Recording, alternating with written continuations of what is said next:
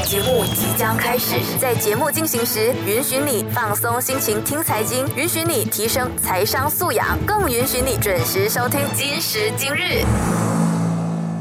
之前马币对泰铢或者是台币都是一对十的这个年代，那现在去到一对十三、一对十五的这个情形了嘛？那其实我想问看西密哦，有没有可能我们这个一对十的年代会再回归回来呢？我觉得那个机会很渺茫，很渺茫。对，其实我们讲马币贬值这一个因素呢。不只是在外在因素跟内在因素上的影响，近期在这一两年，美国它还是很有可能持续的升息，所以美国持续的升息的话，你会看到马币就会受遭殃了。那曾经我有说过，如果马来西亚它不跟进脚步升息，其实其实还有其中一点是在一月份的时候，其他的国家都在继续的升息，因为美国升息嘛，马来西亚持平。那持平的话，就表示说，美国的利息变成高于马来西亚，就已经开始有一个 gap 了。当它有一个 gap 的时候，大家就会觉得，哎，马来西亚的话，我资金可能就会撤离往其他地方去，所以它贬得比其其他人来的凶。其中一个原因是来自这一个，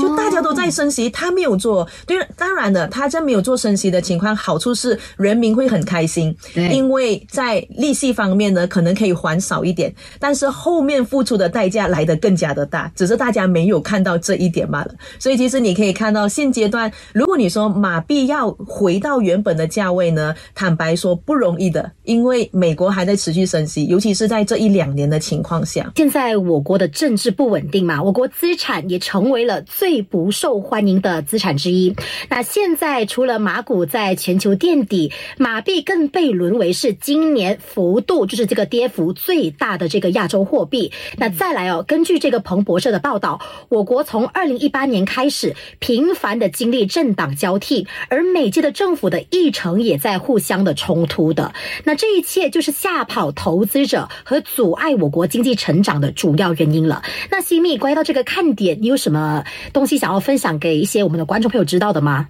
当然，现阶段因为马币不断在贬值，它也不受外资看好。再来一点就是马来西亚它的汇率方面，它还是属于比较是控制着的。但我们其实可以看到，在政府它其实有做很多的一些政策，嗯，好比如说我们讲拿前几届的政府跟现任政府来看的话，这一个政府一上任以后，它相对的比较外向。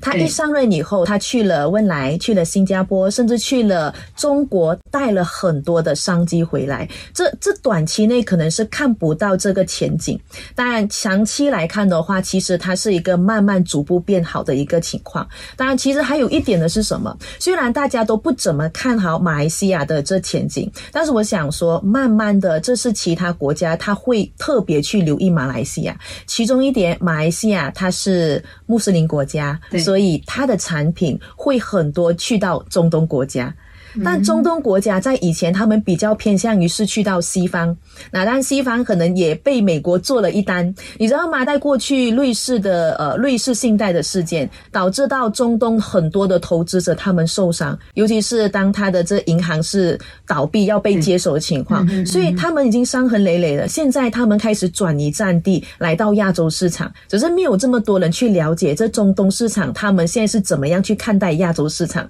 但如果你看到他慢慢的。逐步进入亚洲市场，呃，香港跟中国是它主要会配合的。但是如果我们说在穆斯林的话，马来西亚是它首要一直都在长期配合的。所以短期内你看不到这前景，但是如果你长期来看的话，再加上国家领导人一直都有在对外来去吸引更多外资进来，这些动作，慢慢的马来西亚会逐步变好的。理财规划不再是有钱人的专属权利，学会理财，财才会理你。每逢星期早上九点，有内容，今时今日跟你聊金又聊心。